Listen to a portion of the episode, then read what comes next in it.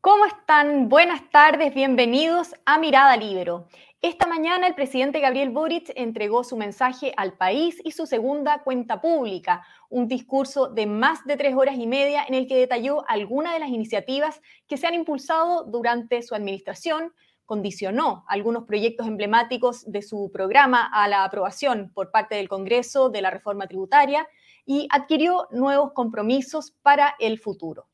El programa de hoy tendrá dos momentos. Partiremos analizando el mensaje del presidente con Gonzalo Miller y Patricio Navia y luego estaremos con Cristian Stewart de Idea País para centrarnos en el contenido de la cuenta pública propiamente tal. Ahora sí, le doy la bienvenida a Gonzalo Miller y Patricio Navia. Muchas gracias por estar conectados con nosotros. ¿Cómo están? Hola Pía, ¿cómo estás tú? Bien. Hola, ¿qué tal? Parece que fue un día largo para la mayoría de los que escucharon el discurso. ¿eh?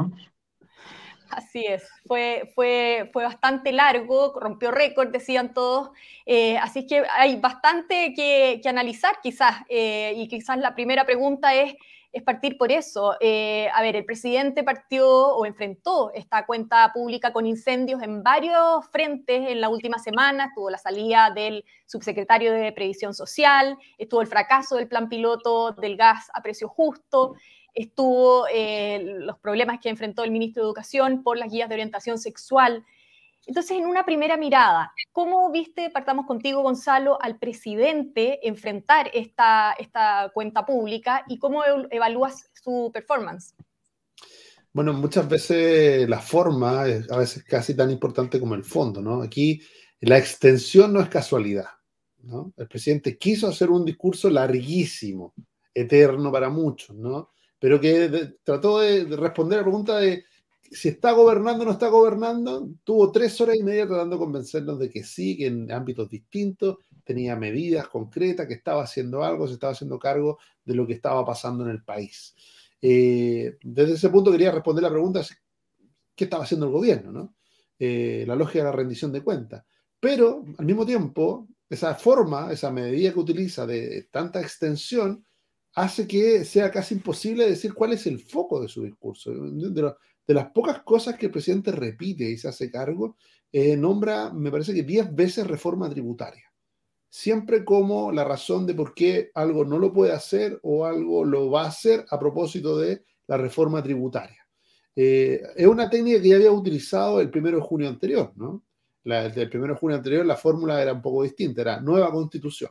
Las cosas que iba a poder hacer y no iba a poder hacer en función de que se aprobara la nueva constitución de la convención. Hoy día eh, radica todo y centra el peso ¿no? y, de la conversación política en esta reforma tributaria, pero sí la, termina concretando ¿no? cuando él dice en julio por el Senado, lo que es un camino angosto y pedregoso para el gobierno. ¿no? Primero, porque si es en julio no puede ser la misma, tiene que ser una distinta, porque tiene prohibición de presentar la misma reforma por un año ante el Congreso, tiene que ser una distinta. Segundo, eh, porque si decide insistir en la anterior, tendría que hacerlo por dos tercios del Senado, ¿no? Eh, un gobierno que tiene minoría va a ser muy difícil que logre esos dos tercios. Y tercero, creo yo que la debilidad mayor del discurso, más allá de que el discurso, como todo discurso, tiene cosas que llaman la atención de manera positiva, otras de manera negativa, el tono general habla de que eh, la reforma tributaria pasa a ser el pilar fundamental de este gobierno. Si eso es así, palabras como refundar eh, desaparecen. ¿no? Toda, toda la iconografía y el lenguaje propio del octubrismo y, de, este nuevo ciclo, y empezamos a hablar de reformas concretas, de reformas que además dice él que está dispuesto a negociar, está dispuesto a transar en esa reforma, eh, lo que lo acercó por mucho ¿no? a lo que era la concertación y lo distanció, por Dios que lo distanció de lo que era el discurso identitario ¿no? del Frente Amplio. Muy bien. Patricio Navia, ¿salió airoso Boric de su segunda cuenta pública? Pues mira, yo no la vi, la iba a ver después, em, pero salí como a las 4 y dije, no alcanzo a verla si no se me termina de acabar el día. Entonces vi em, algunos highlights, digamos, que de distinta gente que puso distintas cosas en redes sociales. Ahora yo dudo que alguien la haya visto completa, ¿ah? porque duró casi cuatro horas. Decir maratónica es larga, pero dura solo dos horas y cuarto, dos horas y media, una maratón, esto fue casi dos maratones para las personas que vieron la cuenta pública. A mí me da la impresión de que cuando uno no tiene mucho que decir, habla demasiado, ¿no? Y o cuando uno mucho abarca, poco aprieta, Concuerdo con Gonzalo en que el presidente estaba tratando de decir yo gobierno, pero creo que el mensaje es, pues no hay mucho gobierno o el gobierno no tiene una hoja de ruta, un hilo conductor y por eso voy a hacer una lista de supermercados larguísima y, te aseguro que los bostezos se tienen que haber eh, multiplicado en el Congreso y al final la gente salió un poco aburrido. El propio presidente hablar cuatro horas, o sea, eso es Patricio Elwin, el 93, habló tres horas y media y fue muy, un tema muy, muy discutido de por qué se alargó tanto. Y era su último discurso de despedida. Elwin estaba hablando de su legado. Aquí Boris es su segundo discurso anual, larguísimo, no hay un hilo conductor y nuevamente condiciona todas las cosas a una reforma tributaria que se cayó por culpa del propio gobierno. Entonces, hay, hay una serie de contradicciones en momentos bastante em, complicados y una lógica por sobre todo que es bastante compleja. Creo que esto solo subraya el hecho de que el gobierno no tiene el control de la política, la política está ahora en manos del proceso constituyente y el gobierno está mirando desde la galería tratando de meterse en el juego y el presidente creo que mostró esa desesperación hoy en su discurso. Gonzalo, eh, a ti te parece que a quién le habló el presidente Boric? Mira, yo creo que, bueno, fue tres horas y media, ¿no? Le habló a todos, a momentos, ¿no? Yo creo que fue una pulsión permanente entre lo identitario, algunos todavía rasgo identitario, eh, su referencia a los 50 años, algunas cosas bastante, la, manera en que trata la ISAPRE, ¿no? Como que, eh, esto que todo se redujera, que ha sido condenada y que no puede haber un perdonazo sin hacerse cargo de, la, gran preocupación de los chilenos no tiene que ver por ahí, sino tiene que ver con qué, va a pasar con su salud, ¿no? Con su acceso a la salud, si va a estar garantizado o no. Eh, elementos identitarios, pero también con un pragmatismo, ¿no? Eh, ocupa una fórmula extraña, muy, algunos, algunos dirían un poco rebuscada, ¿no? Para, hablar de que está dispuesto al diálogo, cuando dijo que estaba dispuesto a, lograr acuerdos subóptimos. que en castellano normal, alguien diría, estoy dispuesto a llegar a acuerdos donde no, normalmente no lo haría, ¿no? Donde no me gustaría hacerlo. Eh, y apuntó a la reforma de pensiones, ¿no? Decirle, el foco debiera estar puesto en mejorar las pensiones y no en, de nuevo, refundar el sistema. Eh, da señales muy, muy eh, en, estas dos pulsiones del pragmatismo, pero todavía conserva parte del discurso identitario. solamente por notarlo, ¿no? habla de terrorismo, el presidente habla de terrorismo. Segundo, se refiere a Plaza Italia, no, ya la Plaza de la Dignidad no existe, ¿no? No existe esa imaginería. Eh, él, lo verbaliza así, ¿no? Y, casi nos conmueve cuando dice que había encontrado tan linda la iglesia de San Francisco, ¿no? Bien pintada, ¿no? Y sin, sin rayados, que la feara. Eh, eh, hay un tono muy distinto. Yo creo que si uno lo graficara en el gabinete, uno de, a pesar de que no lo enfocaron tanto, ve una sonrisa en el rostro de María Marcel y una mirada un poco más taciturna en el rostro de Camila Vallejo. Justamente es lo que te iba a preguntar a ti, Pato, eh, por las señales que le envió a su coalición. A ver, no mencionó nada con respecto, o sea, no, anunció nada concreto con respecto al CAE ni la deuda histórica de los profesores. Eh, como decía Gonzalo, eh, se muestra abierto también al diálogo en el tema de las pensiones con su ministra Estella, la, la ministra Jara. ¿Le puede abrir esto un flanco con su sector?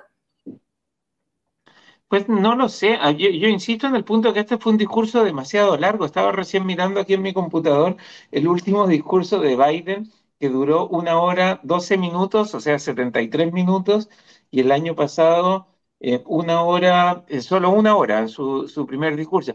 Y es el presidente de Estados Unidos, o sea, tiene que discutir temas de política exterior y temas que le importan al mundo entero. El presidente de Estados Unidos da un discurso de menos de dos horas y nuestro presidente se manda un discurso de casi tres horas y media, cuatro horas.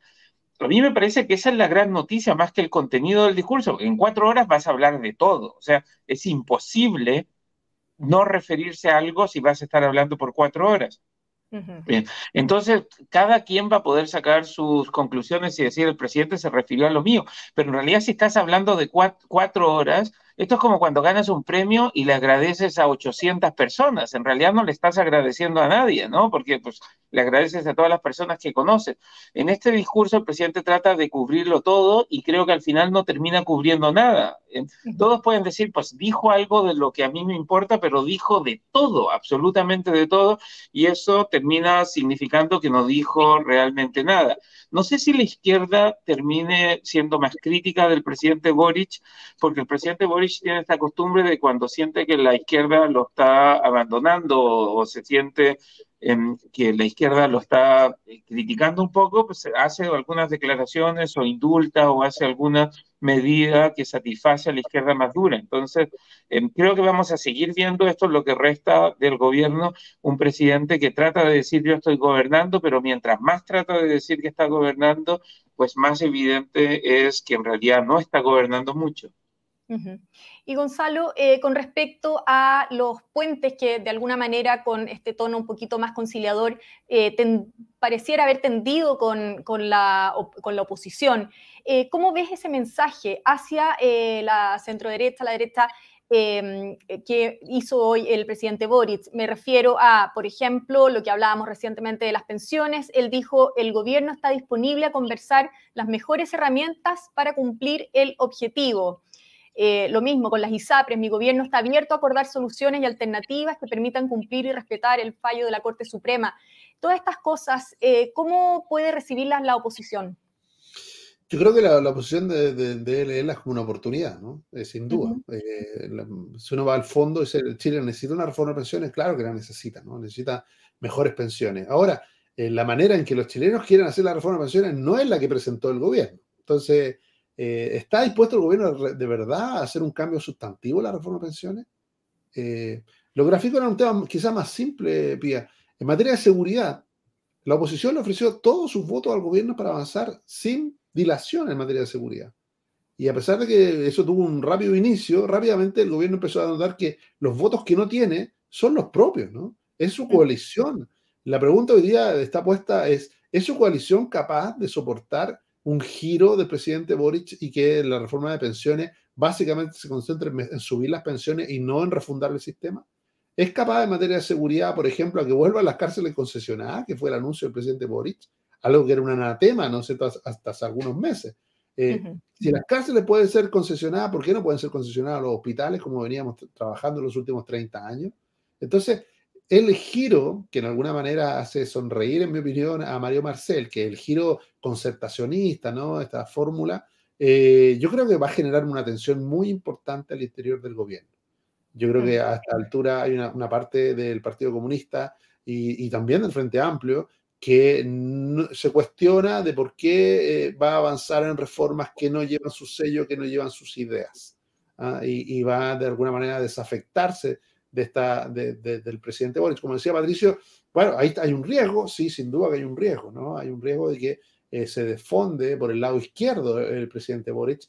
Ahora, él normalmente, como decía Patricio, para eso ocupa la, el, discurso, ¿no? Le da señales, le, da, le, da de alguna manera y, lo complejo que puede ser que quiera usar la conmemoración de los 50 años del 11 de septiembre eh, para, con esos efectos. ¿Por qué? Porque se van a traslapar, recordemos, su reforma tributaria, la que acaba de anunciar, que nadie conoce, eh, eh, salvo que cita con exactamente la misma y, quiera transitar el camino de los dos tercios en el Senado, eh, la, va a presentar en julio, la vamos a estar discutiendo en agosto.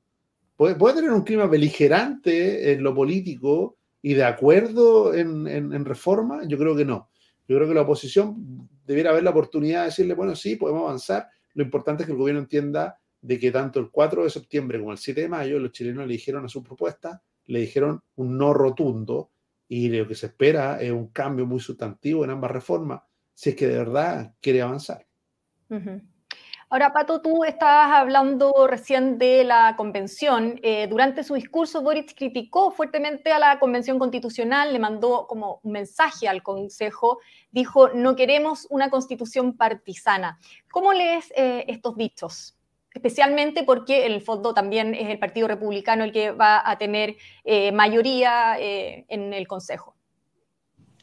Pues yo creo que es un mensaje muy, muy cuerdo, muy razonable, que lo tendría que haber enviado hace un año, cuando dio su discurso en 2022, ¿no? no ya estuve revisando lo que dijo en 2022, que fue un discurso bastante más corto, y no en ningún momento le dijo a la convención, oye, ustedes por favor hagan una, constitución que no sea partisana. Y ya había bastante eh, claridad que la convención estaba redactando una constitución partisana. Entonces, es un poquito de decir, mira, cuando nosotros teníamos el poder íbamos a hacer lo que queríamos y cualquier cosa era mejor que la constitución de Pinochet. Ahora, pues por favor, no hagan una constitución partisana. Pues me parece que es un poquito tarde esa recomendación y viene de un presidente que tiene poca credibilidad. Al final del día, para el gobierno, firmar una constitución, poner la firma del presidente a una constitución va a ser mejor que no hacerlo, pero creo que para el gobierno y para la izquierda en general no es muy satisfactorio esto de tener que escoger entre la constitución de Pinochet y la constitución de republicanos. Por último, Gonzalo y Pato, a los dos preguntarles, eh, independiente de que quizás no hubo eh, eh, o faltaron cosas concretas, ¿hubo temas que ustedes echaron de menos, Gonzalo? en las tres horas y media, bueno, como dijo se, se tocaron todos los temas. No, no, no lo eché de menos, pero sí eh, se nota todavía una resistencia, poca convicción, a pesar de que el presidente habló que tenía convicción en materia de seguridad, lo dijo varias veces, ¿eh? se refirió, usó esa fórmula, dijo que tenía convicción en materia de seguridad, pero no lo refleja en el discurso. Porque fíjate tú que cuando habla de más carabinero, eh, habla de medidas parche, ¿ah? o sea, cosas de corto plazo. ¿Cuántos carabineros necesita Chile? Necesita 3.000, 5.000. ¿Dónde está el estudio que dice que necesitamos 5.000 carabineros? Y que no los vamos a poder tener en un año ni en dos, sino que nos vamos a demorar quizá una década en alcanzarlo. Eso es hablar en serio de materia de seguridad. Hago, hago, el contrapunto cuando habla de las cárceles, ¿no? Donde sí lo hace de manera profunda y a largo plazo. Dice, pues vamos a usar las cárceles concesionadas, vamos a ampliar las que existen y vamos a tener un 10% más de la capacidad en dos años.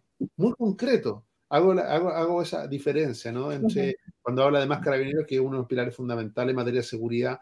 Eh, pero, pero lo que sí, como algo positivo quiero destacar, es que el presidente ha mostrado la flexibilidad en el cambio del discurso, en el cambio de los temas.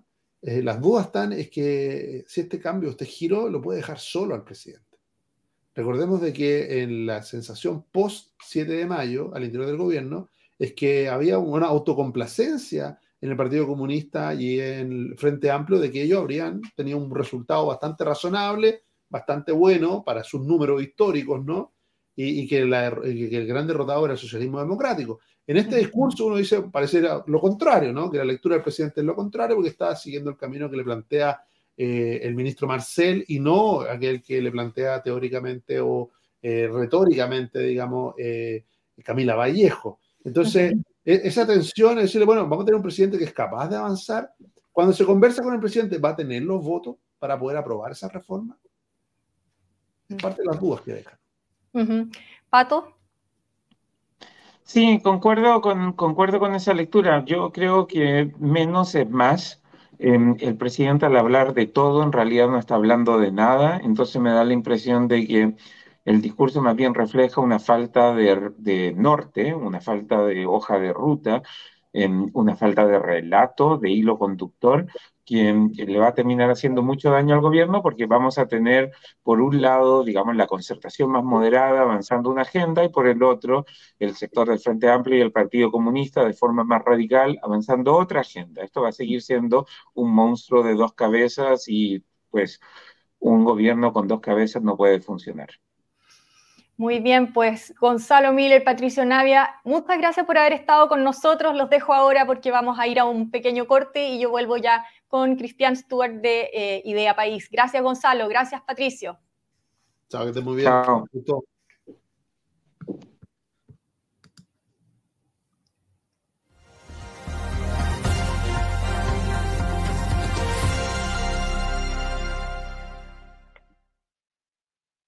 Muy bien, y ya estamos conectados con Cristian Stewart, director ejecutivo de Idea País, para dar en este bloque una mirada a la cuenta pública propiamente tal. Cristian, bienvenido, ¿cómo estás? Hola, Pia, ¿se escucha bien? Se escucha muy bien, muchas gracias por, por eso. ¿Cómo estás? ¿Cómo viste la jornada? ¿Cuáles son tus principales conclusiones? Bien, todo bien, muchas gracias, muchas gracias por la invitación. Em, bueno, vi eh, casi entera la, cuenta pública porque en la mitad me puse a hacer otras cosas, digamos, porque era difícil seguirle el hilo, pero la verdad las cosas es que la cuenta pública tiene muchas partes, es muy difícil analizarla porque, porque efectivamente, como se decía en el panel anterior, eh, se habló de mucho, con muchas tonalidades distintas. Eh, en un primer momento, uno podría haber pensado que que Gabriel Boric de la segunda vuelta es el Gabriel Boric que está hablando en general en esta cuenta pública. Sin embargo, al final, o yo te diría tres cuartos de, del partido, eh, comenzó a hablar en un tono bastante más eh, fuerte, más duro, eh, apelando o haciendo algún, de alguna manera un, un hito político, un acto político más que una cuenta pública, hablándole mucho a sus propias huestes. y por lo tanto, yo diría que, que vemos a un Gabriel Boric que de algún modo sigue em, con dudas respecto de qué es lo relevante en términos de, del ideario y de la quilla eh, que debe de alguna manera conducir al gobierno. Y, me parece que en general las cuentas públicas son una tremenda oportunidad para que el presidente de la República renueve su compromiso programático con la ciudadanía. Eh, es muy relevante que ellas tengan un, un, correlato con la realidad, no solamente en términos de cumplimiento, de no frustrar más las expectativas de las personas, sino también eh, que tengan que ver con condiciones de posibilidad y de factibilidad de llevarse a cabo. Y de hecho, la, la, cuenta pública pasada, de acuerdo a un informe que nosotros realizamos en Idea País, solo se cumplió el 33% de las medidas. Eh, entonces, esto de alguna, de alguna manera también trae eh, otras preguntas. En el fondo, ¿qué es lo que va a pasar con el 66% que no se cumplió? si es que se va a seguir impulsando con, con, prioridad en relación a las otras prioridades que se establecieron hoy día. Entonces, eh, en fin, hay, muchas preguntas que hacer. Pero en lo concreto, ¿qué fue lo que se, si tú podrías decir que se cumplió eh, eh, a cabalidad, qué, qué no se cumplió y qué es lo que se renueva? Claro, hay, hay muchas cosas que se, que se cumplieron. Em, de las 130 medidas del, del año pasado, se cumplieron 42 en su totalidad eh, hay un 12,5, 12,5 si no me equivoco, por ciento que, que, no ni siquiera se han ingresado y el remanente eh, están, en, están ingresadas o, están en trámite. No todos son proyectos de ley, algunas que son medidas que dependen 100% del gobierno. En materia de seguridad, el año pasado se cumplió un 40% de, la, de las promesas, eh, es decir, de las 20 iniciativas que se, se prometieron, 8 se, ya están terminadas, implementar un fondo de reparación a las víctimas indirectas de femicidio, crímenes de odio, eh, decretar e-, estado de excepción también para algunas provincias de la macrozona sur eh, y otras que tienen que ver con, con el, la dotación o el mayor, eh, digamos, incorporación de, de personales, personeros de, de carabineros. es, en materia de seguridad fue lo, lo que más se cumplió. En, en, lo que menos se cumplió es en materia de derechos sociales, eh, que fue un 25,7% del total de las medidas que, que se prometieron. Y em, yo diría que muchas de ellas, eh, eh, de alguna manera, tienen el desafío de, de seguir profundizándose, e incluso hay algunas que, que el, presidente las, las nombró, pero sin embargo no, no, no fueron en el fondo parte del cumplimiento de la, de las medidas que, que, al que se comprometió el, el, la cuenta pública pasada. Entonces, eh, yo, yo, creo que, mm, que sigue latente un, el desafío de, de cumplir. Eh, lamentablemente, en algunos sentidos, por ejemplo, el, el tema del, del gas a precio justo o, o otras medidas que, que, han, que, que no han sido muy favorables para el gobierno, lamentablemente se cumple una, una, caricatura que muchas veces se usa con la izquierda, que es que le cuesta mucho la gestión. Entonces, es muy importante que al presidente le vaya bien en aquellas eh, cosas que, en que se compromete. Eh, y la pregunta de fondo es si es que esas cosas son, son positivas o no, pero, pero en general para la política y para la ciudadanía, para que no se frustren los compromisos y la confianza pública, es importante que el presidente pueda cumplir.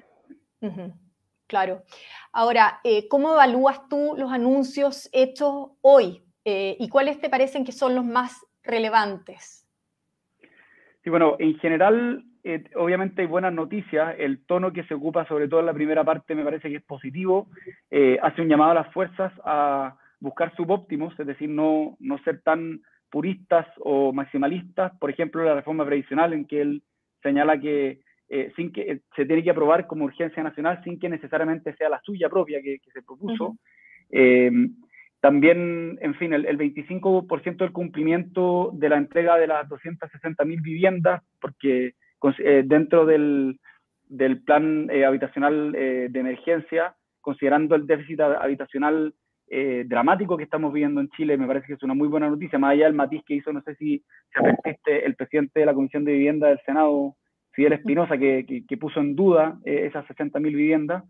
Eh, me parece que las 40 horas es una muy buena noticia, no solamente por el fondo, sino por, cómo se, condujo el proceso, comenzando desde una, propuesta eh, que a mi juicio era muy negativa y muy nociva, y terminó siendo bastante positiva por la flexibilidad y, otra, y otras cosas.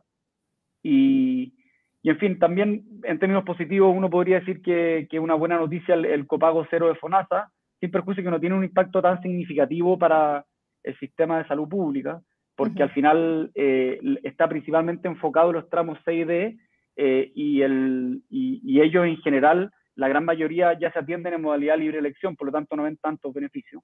Eh, eso en términos de, cumplimiento, diría yo, y obviamente también hay desafíos.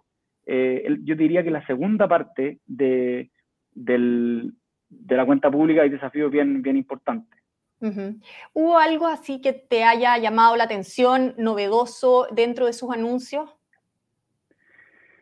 Cosas que, mm, eh, o sea, claro, hay, varias cosas. Eh, primero lo, largo, mm, y, esto no, no, es, no deja de ser anecdótico, eh, y me parece que de alguna forma es un poco importante porque mm, en medio de la vorágine digital, de la velocidad con que se consumen las cosas, los jóvenes no ven videos, nosotros nos dedicamos a la formación de, jóvenes, eh, no ven videos más de 40 segundos, entonces nos parece lo más adecuado para acercar la política a las personas, una, cuenta pública de casi cuatro horas, tres horas y media, más encima la gente trabaja en la mitad del día, entonces, en fin, yo, creo que igual es, algo importante porque uno no puede llegar y decir todo lo que quiere decir, sino que hay que saber, en el fondo, dado que el presidente quiso priorizar, me parece que tiene que ser capaz de priorizar también estas cosas.